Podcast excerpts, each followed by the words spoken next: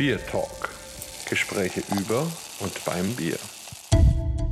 Hallo und herzlich willkommen zu einer neuen Folge unseres Podcasts Beer Talk. Heute ein Special und so ein bisschen ein Special unter Bier Freaks oder Bier Geeks oder wie man auch immer sagen will. Wir haben heute zu Gast den Christian Fiedler, der sich auch gleich selber ein bisschen vorstellt. Erstmal Christian, schön, dass du da bist und ja, erzähl doch mal den Hörern kurz, mit wem haben wir es denn heute zu tun? Vielen Dank, Markus. Mein Name ist, wie gesagt, Christian Fiedler. Ich bin der Bier-Community vielleicht dadurch bekannt geworden, dass ich zwei Bücher geschrieben habe. Das erste im Jahr 2004 mit dem Titel Bamberg, die wahre Hauptstadt des Bieres. Darin habe ich die Geschichte der Bamberger Braustätten, die es seit 1818 in Bamberg gegeben hat, nachgezeichnet. Und dieses Buch hat sich, glaube ich, so ein bisschen so als historisches Standardwerk für die Brauereien und Brauereibetriebe in Bamberg entwickelt und habe dann im letzten Jahr 2020 noch ein weiteres Buch folgen lassen, die Bamberger Biergeschichten Wo es eben, wie der Titel schon sagt, auch wieder um lokale Bezüge zum, zum Bamberger Bier geht, verbunden aber auch natürlich schon ein bisschen mit Historie und mit Geschichte und mit Geschichten. Vielleicht zu meinem Hintergrund ist zu sagen, ich habe klar in Bamberg studiert, Geografie und dazu ist dann auch so ein bisschen der Bezug und das Interesse gekommen für die historischen Hintergründe mit dem Bier und dem Brauwesen in Bamberg. Bamberg, die wahre Hauptstadt des Bieres, das streichelt natürlich meine Seele und ich glaube die von vielen anderen auch. Und es sind ja jetzt schon über vier Auflagen, glaube ich, draußen und vergriffen fang mal vorne an. Also du wächst in Bamberg auf und wie kommst du dann überhaupt zum Bier und wie hat dich das dann in deinem Studium so gepackt, dass du irgendwann gesagt hast, Mensch, das ist ein Thema, mit dem möchte ich mich auch beschäftigen? Er ist ein guter Punkt gewesen. Ich habe mit Bier lange Zeit nicht so viel zu tun gehabt. Mein erster Kellerbesuch, das weiß ich noch ganz genau, war 1987 auf dem Keller der Brauerei Spezial. Damals hat das Bier 1,80 Mark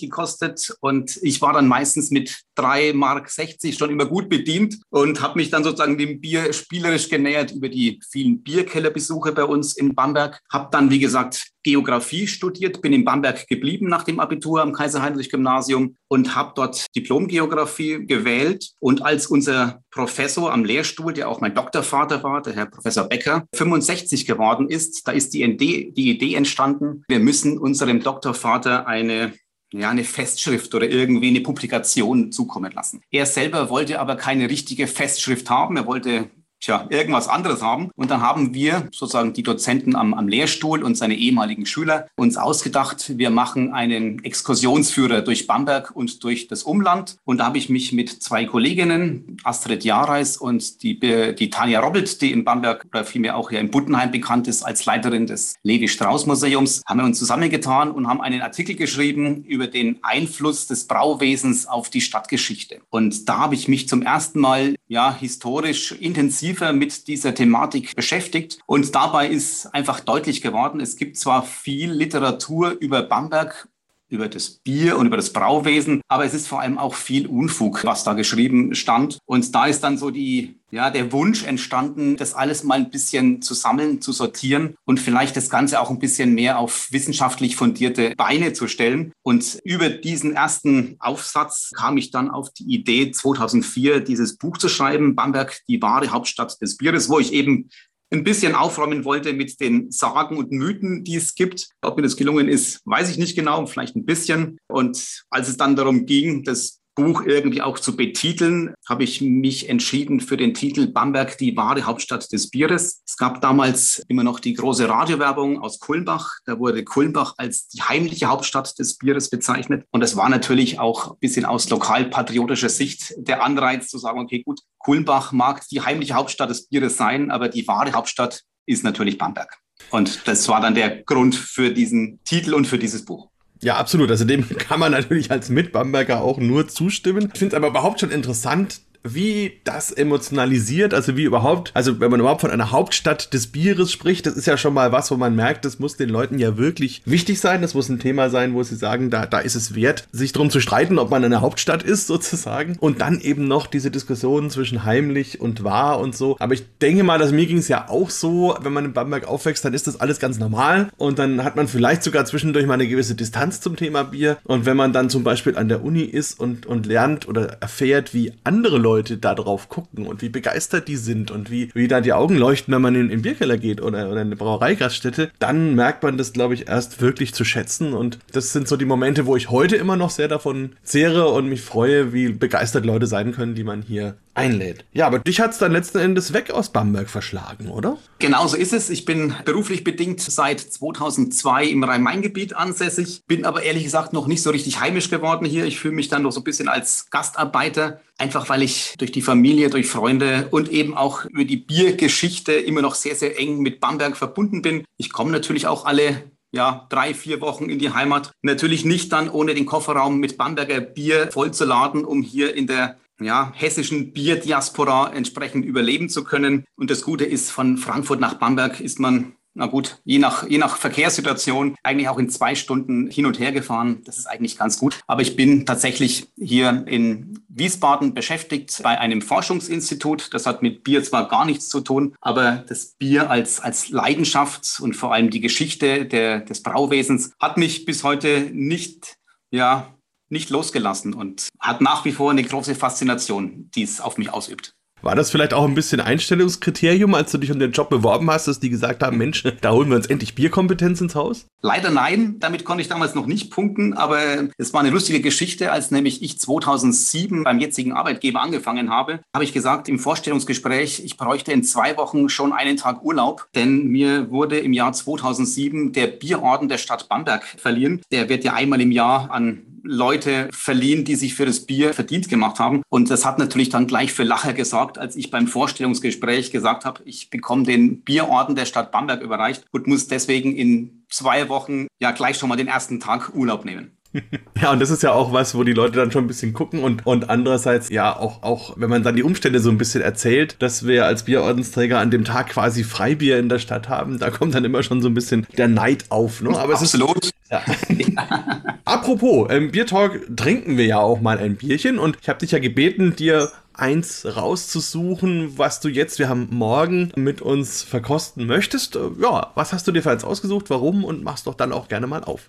Genau, dann bin ich jetzt schon mal in der Bredouille natürlich, weil, wie gesagt, ich bin ja auch Bierordensträger der Stadt Bamberg und damit irgendwie auch gegenüber den Brauereien irgendwie zur Neutralität verpflichtet. Deswegen will ich hier keine Partei ergreifen für eine besondere Brauerei. Aber ich habe mich tatsächlich für ein Bamberger Bier natürlich entschieden und zwar für ein Lagerbier der Brauerei Spezial. Aus verschiedenen Gründen, weil es mir natürlich erstens unglaublich gut schmeckt und weil ich der Meinung bin, dass dieses Rauchbier mit der ja, handwerklich hergestellten Malzfabrikation so ein unglaublich aufwendiges Produkt ist, wenn man einmal sieht, mit welchem Aufwand hier Malz noch in Handwerksarbeit hergestellt wird, dann weiß man dieses Bier auch noch mal ganz anders zu schätzen. Zumindest geht es mir so. Und ich finde, dass dieses Bier, dieses Lagerbier der Brauerei Spezial, ja, das klingt jetzt fast schon ein bisschen poetisch, aber eine richtig tiefe Seele hat. Und ich finde, das ist eines der Biere, die man unbedingt mal genießen sollte, wenn man in Bamberg ist. Und deswegen würde ich sagen, wenn wir hier drüber sprechen, dann machen wir es doch am besten gleich mal auf. Ja, mach's doch mal auf, da bin ich gespannt, was du dazu sagst. Ich kann auch nur sagen, ich werde ja immer mal gefragt, welches Bier würdest du mit auf eine einsame Insel nehmen oder sowas und, und da gehört das für mich auch absolut dazu. Und, und lustigerweise komme ich auch gerade aus der Spezialbrauerei. Ich war jetzt da gerade mit ein paar Bekannten aus Italien dort und wir haben uns die Brauerei angeschaut und auch die Melzerei und das ist in der Tat absolut faszinierend, dass die ja quasi immer noch so arbeiten wie eben vor 200, 300, 400 Jahren. Es ist ganz viel Handarbeit immer noch da und überall, wo man da drin ist, da ist einfach dieses Aroma, dieser Rauch gegenwärtig. Und wenn man dann oben steht in diesem Silo, wo das, wo das Malz dann auch gelagert wird und dann probieren kann, das ist wirklich ein absoluter Traum und natürlich für, für Bamberger wie uns ein großes Kino sozusagen. Ja, aber ich will dich gar nicht lange unterbrechen. Wie schmeckt's dir denn?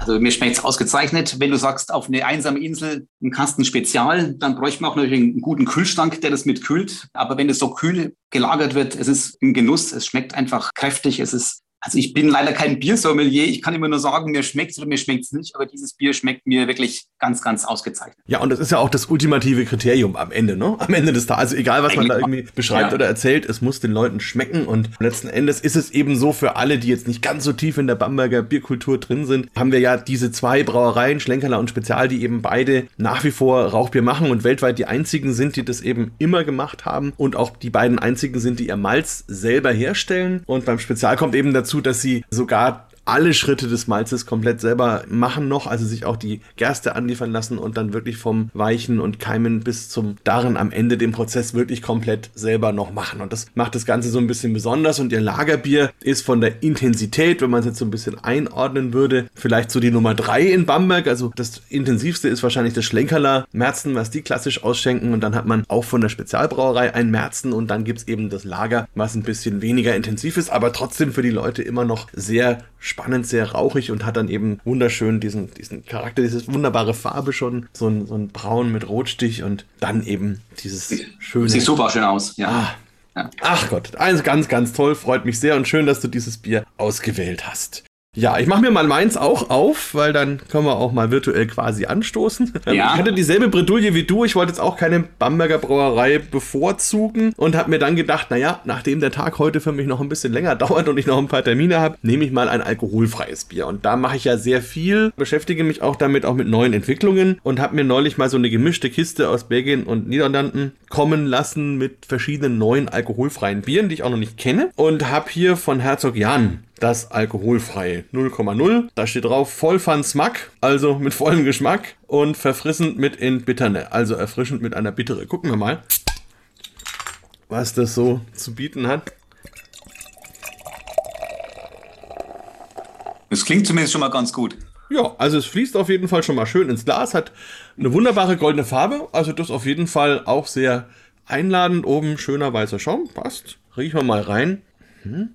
Ja, schön, so, so malzig, bisschen brotig, auch ein bisschen so Honigaromen. Probieren wir es mal. Hm. Ja, also einen satten, vollen Körper. Dann so ein bisschen eigentlich typische belgische Hefearomen. Und hinten raus kommt dann tatsächlich eine relativ kräftige Bittere, die auch lange bleibt. Es, es mussiert ein bisschen im Mund. Und ja, also ist ich weiß nicht ganz genau, welchen Bierstil es repräsentieren soll. Ich würde mal sagen, wahrscheinlich ein Blond. Also das Gegenstück vielleicht ein bisschen zu dem, was wir als Helles haben. Aber durch diese belgischen Hefearomen ist es eben fruchtiger und, und ein bisschen voller und ein bisschen frischer. Aber ein schönes Bier für diesen Morgen. Also Prost. Prost. Ja, also wir haben ja drüber gesprochen, du hast die beiden Bücher verfasst und bei dem zweiten, neueren, geht es jetzt auch ganz viel so um die Geschichten hinter der Geschichte und vielleicht kann man da so ein, zwei Highlights mal unseren Hörern erzählen. Ich erinnere mich zum Beispiel gibt es ja diese Geschichte rund um den Bamberger Bierkrieg, also dass es da ja. sogar Soldaten und Hauptmänner und, und Bierlieferungen, die irgendwo gestoppt und beschlagnahmt wurden, was weiß ich, was alles für Geschichten gibt. Vielleicht können wir diesen Mythos mal als erstes aufräumen. Gab es diesen Bierkrieg überhaupt und was hast du rausgefunden und was hat es für die Stadt bedeutet? Den Bierkrieg gab es tatsächlich, auch wenn man vielleicht heute mit Abstand sagen muss, das wurde natürlich immer wieder auch ein bisschen überhöht dargestellt. Und man muss es immer auch vor dem damaligen Zeitgeist sehen. Dieser Bamberger Bierkrieg ereignete sich ja im Oktober 1907 und damit eigentlich schon relativ nah auch an, am Ersten Weltkrieg orientiert. Und ich glaube, das war damals auch so ein bisschen so die Grundstimmung. Die Bevölkerung war einfach kriegsbereit. Und ich glaube, vor diesem Hintergrund, der politisch und auch im größeren Umfang gesehen werden muss, hat sich dann in Bamberg dieser kleine Bierkrieg entwickelt. Hintergrund war der, dass die Bamberger Brauereien, die damals übrigens das Bier zum gleichen Preis ausgeschenkt hatten, also sich abgesprochen hatten, wie teuer das Bier ist, die haben beschlossen, dass das Bier zu günstig ist, denn sie hatten ja steigende Kosten durch verteuerte Rohstoffe, durch verteuertes Heizmaterial. Auch die Lohnkosten sind immer weiter gestiegen und die, die Preise für, für Maschineneinrichtungen sind höher geworden. Und da haben die Bamberger Brauer sich zusammengetan. Das war an sich schon mal schwierig, weil es erstens über 30 waren, die sich eben nicht immer einig waren. Aber sie haben dann beschlossen, dem den Preis für den halben Liter Bier, also für das Seidler Bier, von 11 auf 12 Pfennige zu erhöhen. Daraus hat sich dann ein Boykott der Bürger entwickelt, der letztendlich dann nach sieben Tagen dazu geführt hat, dass die Brauer ihren Bierpreis wieder zurückgenommen haben und dann wieder für 11 Pfennig das Bier ausgeschenkt haben. Das ist so in etwa die, die Story, die dahinter steckt. Es gibt aber nicht nur in Bamberg Bierkriege, sondern das war eigentlich, es gibt viele Städte, in denen es vergleichbare Boykotte oder Bierkrawalle, wie man sie auch genannt hat, gegeben hat. Beim Bamberger Bierkrieg habe ich mich, wie gesagt, ein bisschen, ein bisschen eingelesen. Und man muss sagen, dass dieser Bierkrieg sich schon Jahre vorher angedeutet hatte, einfach weil die Brauereien das Bier erhöhen wollten. Gleichzeitig haben sie dazu natürlich die Zustimmung der Gastwirte gebraucht. Sie haben ja die Restaurants, die Gasthäuser mit Bier beliefert. Diese Gasthäuser wollten aber diese Bierpreiserhöhung natürlich nicht mittragen, weil sie ja sonst den Unmut der Gäste zu spüren bekommen hätten. Die Gastwirte wollten viel lieber den Bierbezugspreis senken. Also sie wollten das Bier von der Brauerei billiger bekommen. Die Brauereien aber wollten das Bier teurer verkaufen. Und dadurch kam es dann sozusagen zum großen Interessenskonflikt zwischen den Brauern auf der einen Seite und den Gasthausbetreibern auf der anderen Seite. Und dann haben sich einige skurrile Begegnungen ergeben, zum Beispiel die Tatsache, dass dann Bier aus Forchheim und aus Erlangen importiert worden ist, also mit dem Pferdewagen nach Bamberg geliefert ist. Die haben das dann zum alten Preis geliefert. Die Gastwirte haben selbst aufgerufen, verstärkt Apfelwein zu trinken oder eben gar kein Bier mehr zu trinken. Und damit wollte man eben den, den Widerstand gegen die Brauereien entsprechend größer machen was ja letztlich nach einer Woche dann auch gelungen ist. Und es gibt ein schönes Bild, weil nämlich diese Personen, die das maßgeblich angezettelt haben, das waren unter anderem zwei Gastwirtsbesitzer, die haben dann sogar eine eigene Postkarte von sich machen lassen zur Erinnerung an den Bierkrieg von 1907 und haben sich da entsprechend dann feiern lassen, dass sie die Brauereien mehr oder weniger in die Knie gezwungen haben. Ja, also faszinierend und auch, wie du schon sagst, dieser Anklang, wo eben schon dieser beginnende Militarismus da so ein bisschen zu hören ist, das merkt man auch darin, dass dann der Dritte auf der Postkarte ja eigentlich ein, ein Buchhalter ist, der dann den Titel Feldmarschall bekommen hat. Richtig, der, ja. Karl Panzer, also das finde ich schon auch eine ganz spannende Geschichte. Also diese Postkarte geistert ja auch immer so ein bisschen durch viele Bamberger Bücher und, und, und sonst wo im Internet rum. Das ist sehr spannend. Was ich auch interessant finde, man sieht da unten die Erwähnung von dem Paragraph 11. Das sieht man auch immer wieder bei alten Speisekarten, bei in Brauereien, wenn man das irgendwo sieht. Und ich weiß nicht, weißt du, was es damit auf sich hat? Das ist ein guter Punkt, Markus, den du ansprichst. Ich habe es leider bis heute nicht herausgefunden. Ich weiß es nicht. Aber es ist extrem, Ach. dass dieser Paragraph 11 auftaucht. Und wenn es mir jemand sagen könnte, wäre ich sehr dankbar und vielleicht auch ein Stückchen schlauer, weil es mir aufgefallen ist. Also dann, dann werde ich das Geheimnis lüften. Gut. Ja, so ganz so kompliziert ist es auch nicht. Aber was eben interessant ist, dass es diese Verbindung auch zu den Studentenverbindungen, die es ja damals noch in großer Zahl gab und die da auch ein großes Ansehen hatten. Und die haben ja für ihre Kommerze, wenn die sich treffen, eine Ordnung sozusagen, wie, wie man sich da verhalten hat, wann man aufstehen darf und wann man, wann man sich hinsetzen muss und wann man trinkt und so weiter. Und in dieser Bierordnung, die die da für ihre Veranstaltung haben. Da gibt es eben verschiedene Paragraphen und der Paragraph, Paragraph 11 ist dann der, der heißt, es wird weiter gesoffen.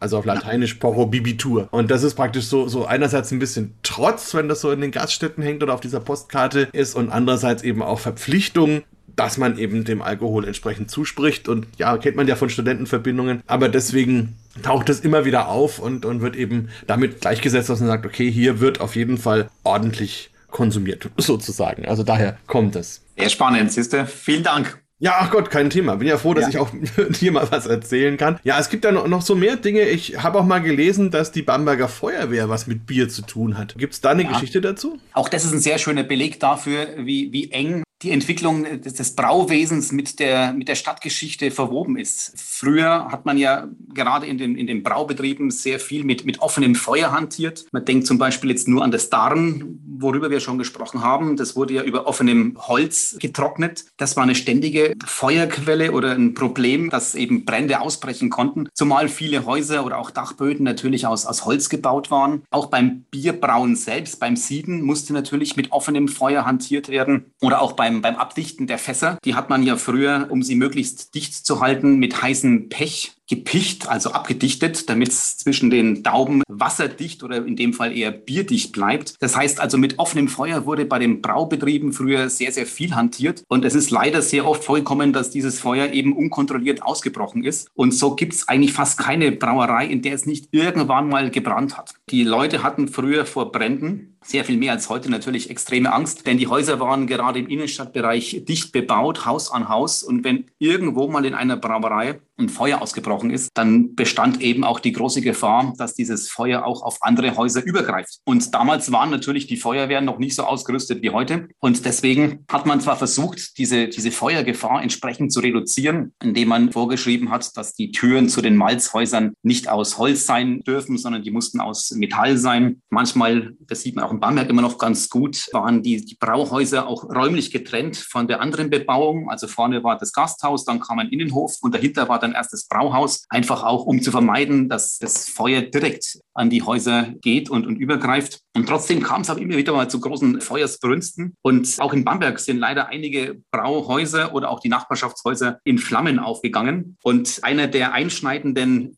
Tage in der Bamberger Stadtgeschichte war sicherlich der 3. Januar 1860. Da ist nämlich auch wieder ein Feuer ausgebrannt oder ausgebrochen. Und zwar in der Brauerei Jeck das ist für die, die es in Bamberg sich ein bisschen auskennen, am Maxplatz gewesen. Und innerhalb von ja, wenigen Stunden ist die Brauerei dort komplett abgebrannt. Und ein Problem war, und das haben auch die Zeitzeugen damals in den Zeitungen berichtet. Es gab zwar viele Menschen, die helfen wollten, die Wasser herbeigebracht haben in Kübeln und versucht haben, irgendwie zu löschen, aber die Löschbemühungen waren einfach unkoordiniert und jeder hat irgendwas gemacht, aber einfach nicht kontrolliert. Und man hat dann scheinbar hier mehr Unruhe entwickelt, als dass man den Brand bekämpft hat. Und das hat dann in Bamberg die Diskussion befeuert im wahrsten Sinne des Wortes, dass man doch unbedingt auch eine schlagkräftige Feuerwehrtruppe brauchen würde. Und so gab letztendlich dann dieser Brand in der Brauerei Jeck den Anlass, dass sich in Bamberg die Freiwillige Feuerwehr gegründet hat. Und zwar schon 13 Tage später, am 16. Januar 1860, haben sich in Bamberg mehr als 70 Bürger zusammengetan und haben in der Gaststätte Pelikan, die es auch heute noch gibt, die Gründungsversammlung der Bamberger Feuerwehr abgehalten. Und soviel ich weiß, wird auch heute noch einmal im Jahr dieser Tag dort gefeiert mit den Leuten der Freiwilligen Feuerwehr. Und das ist eigentlich ein sehr schönes Beispiel, dass die Brauereien und letztlich auch die Biertrinker damit verantwortlich sind, dass sich damals die Feuerwehr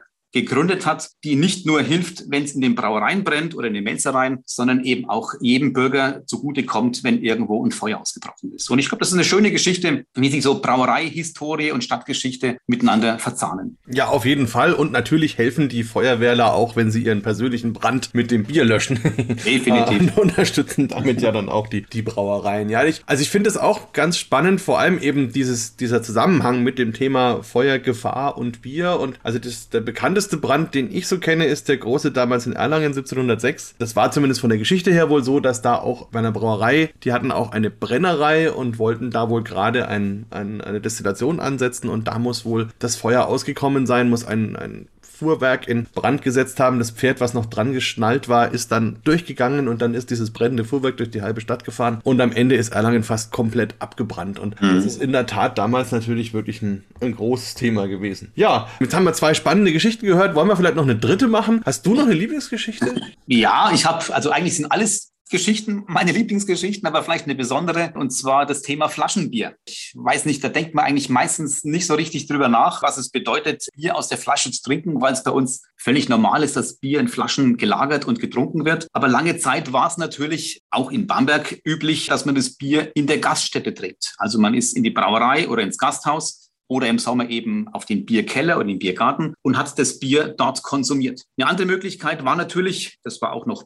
beliebt lange Zeit und hat, glaube ich, auch während der Corona-Phase nochmal so ein richtiges so ein Revival erfahren. Die Gassenschenke, dass man also mit dem offenen Bierkrug in die Brauerei geht, lässt sich das Bier dort einschenken, bezahlt und geht dann wieder. Hat auch meine Mutter noch immer lebhaft erzählt, dass sie von ihrem Großvater oder von ihrem Vater immer zum Bierholen geschickt worden ist in die Brauerei Kaiserwirt oder zum, zum Einhorn und hat dann dort das Bier sich befüllen lassen und nach Hause gebracht. Aber die eigentliche Revolution ist durch dieses Flaschenbier dadurch entstanden, dass man das Bier sozusagen wirklich verschlossen mit nach Hause nehmen konnte. Und deswegen war die Erfindung der Bierflasche eine Sache, die mich persönlich sehr interessiert hat und die ich auch in dem Buch unbedingt widerspiegeln wollte. Ich erzähle mal vielleicht so ein bisschen, wie es in Bamberg gewesen ist. Das mag in anderen Städten vielleicht ein bisschen anders, aber in der Tendenz wahrscheinlich ähnlich gewesen sein. Den ersten Hinweis, den ich gefunden habe, dass Bier aus Bamberg in Flaschen abgefüllt worden ist, der findet sich im Jahr 1836, als nämlich ein Brauer aus der Königstraße das Bier in Tonkrüge, also so in Ton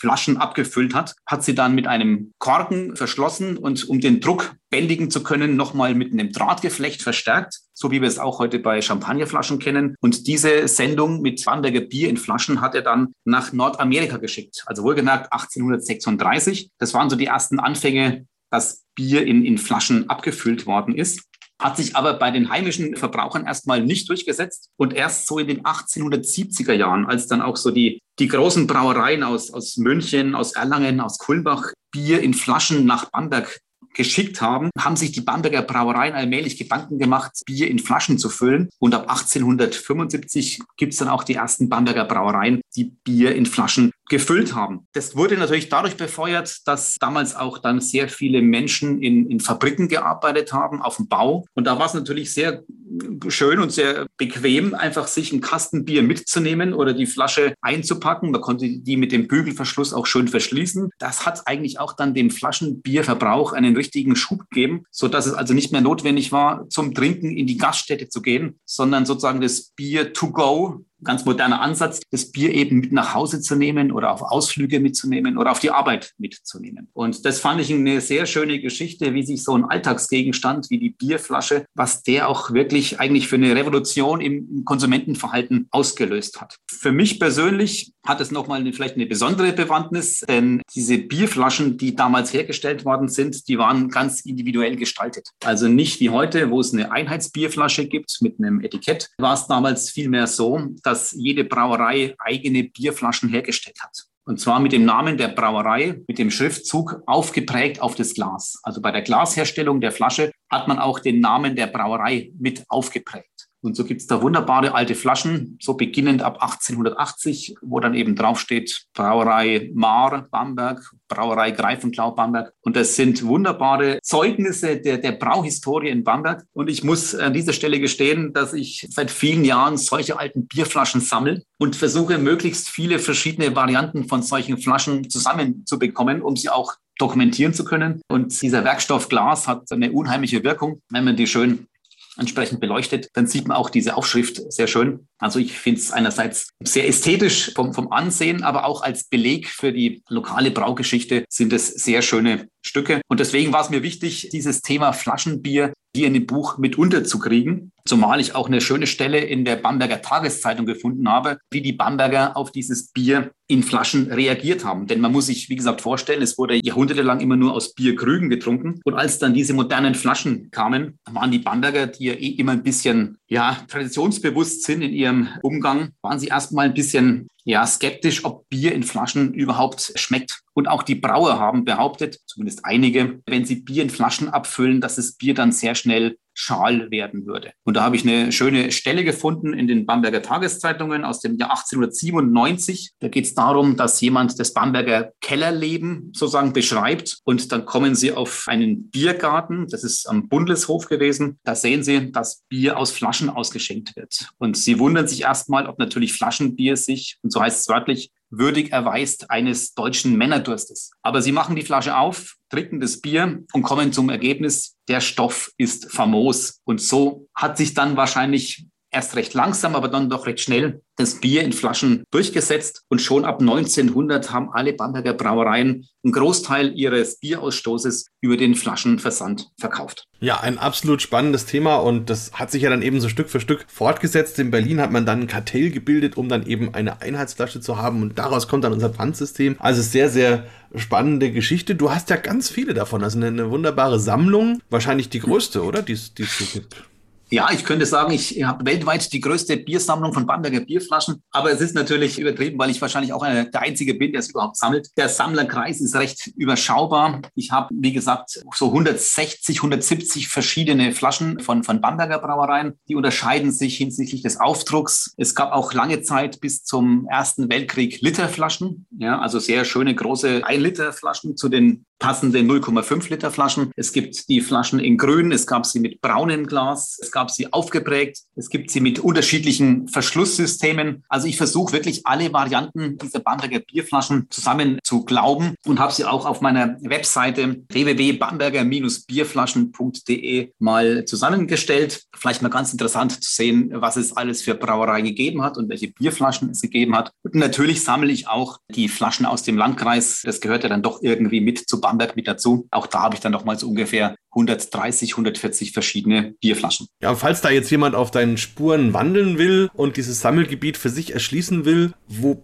bekommt man solche Flaschen denn überhaupt her? Das stelle ich mir relativ schwierig vor. Ja, gar nicht so einfach. Es wird auch immer schwieriger, so Flaschen zu bekommen, muss ich selbst zugestehen. Ein Klassiker ist natürlich im Internet, also bei eBay oder eBay Kleinanzeigen, einfach mal zu schauen, ob da was angeboten wird. Dankbar sind ihm auch natürlich irgendwelche Flohmärkte, die veranstaltet werden, wo man ab und zu mal sowas findet. Diese Flaschen, das muss man sagen, die wurden früher nie allzu weit um die Brauerei herum verteilt. Also bei Bierdeckeln, bei Bierfilzchen, da kennt man das, das war ein Sammelobjekt. Die haben sich sehr schnell weit verstreut. Bierflaschen sind aber meistens sehr lokal begrenzt geblieben. Das lag vor allem auch daran natürlich, dass die Leute die Flaschen, wenn sie leer waren, behalten haben, haben dann Gelee eingekocht und haben es darin aufbewahrt oder haben Saft eingekocht und haben es aufbewahrt. Manche haben auch Öl oder irgendwelche Lacke eingefüllt. Das heißt, man findet solche Flaschen auch tatsächlich öfters mal in, in, alten Scheunen oder wenn Häuser abgerissen werden, irgendwo zwischen den Balken oder im Dachgeschoss. Da taucht sowas immer wieder mal auf. Und es gibt natürlich dann auch noch Tauschtage. Es gibt ja richtige Veranstaltungen von Brauereiartikelsammlern und da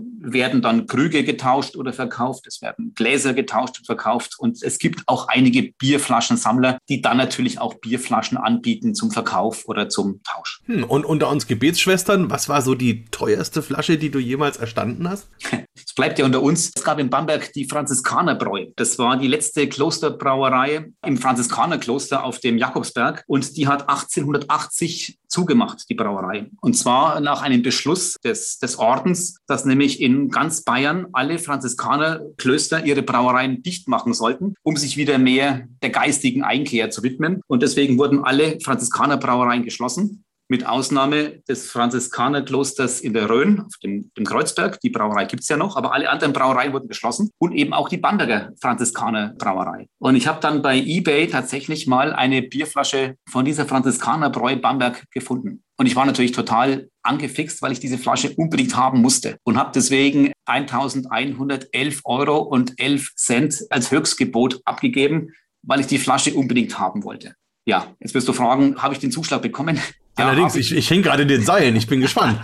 ich habe sie für 22 Euro bekommen. Wenn wir von, von Preisen sprechen, Bierflaschen sind eigentlich relativ günstig zu bekommen.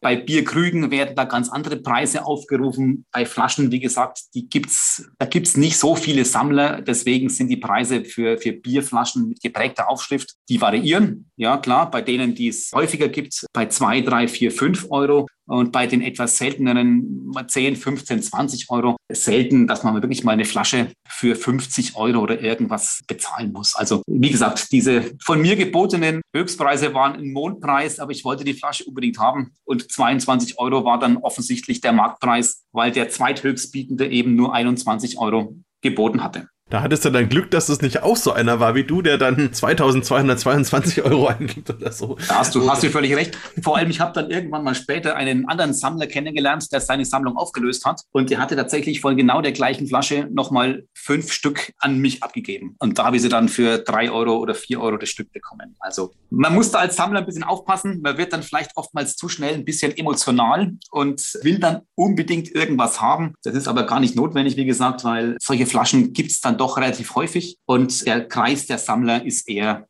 ja, das ist ein, kleiner Kreis. Das sind meistens ältere Männer. Da bin ich dann mit meinen paar 50 wirklich der Jüngste. Man kommt also immer wieder mal an irgendwelche Flaschen ran. Man braucht aber auch das Netzwerk in dieser Sammlerszene, um da ranzukommen. Also jetzt nicht unbedingt die perfekte Geldanlage fürs Alter oder so. Definitiv nein. Es muss ein Spaß bleiben und man sollte nie bei sowas hoffen, dass sich die Preise so nach oben entwickeln, dass man dann davon seinen Ruhestand finanzieren kann. Okay, aber immerhin, du wirst auch im Ruhestand immer ein gutes Bier haben und sind wir langsam am Ende unserer Zeit angelangt. Dank dir ganz, ganz herzlich für deine Geschichten, für deine Zeit und natürlich auch für das schöne Bier, das wir gemeinsam trinken konnten. Man kann den Hörern eigentlich nur ans Herz legen. Es gibt die Bücher von Christian Fiedler, es gibt die Websites und es gibt natürlich auch Veranstaltungen. Das heißt, es wird demnächst eine Lesung in Bamberg geben, wo man dich live erleben kann. Bin ich auch schon sehr gespannt drauf. Wir werden es in den Show Notes verlinken, damit ihr das findet. Und ja, dann für heute erstmal vielen Dank, lieber Christian, und dir noch einen wunderschönen weiteren Tag. Ich danke dir, Markus. Mach's gut. Bier Talk, der Podcast rund ums Bier. Alle Folgen unter www.biertalk.de.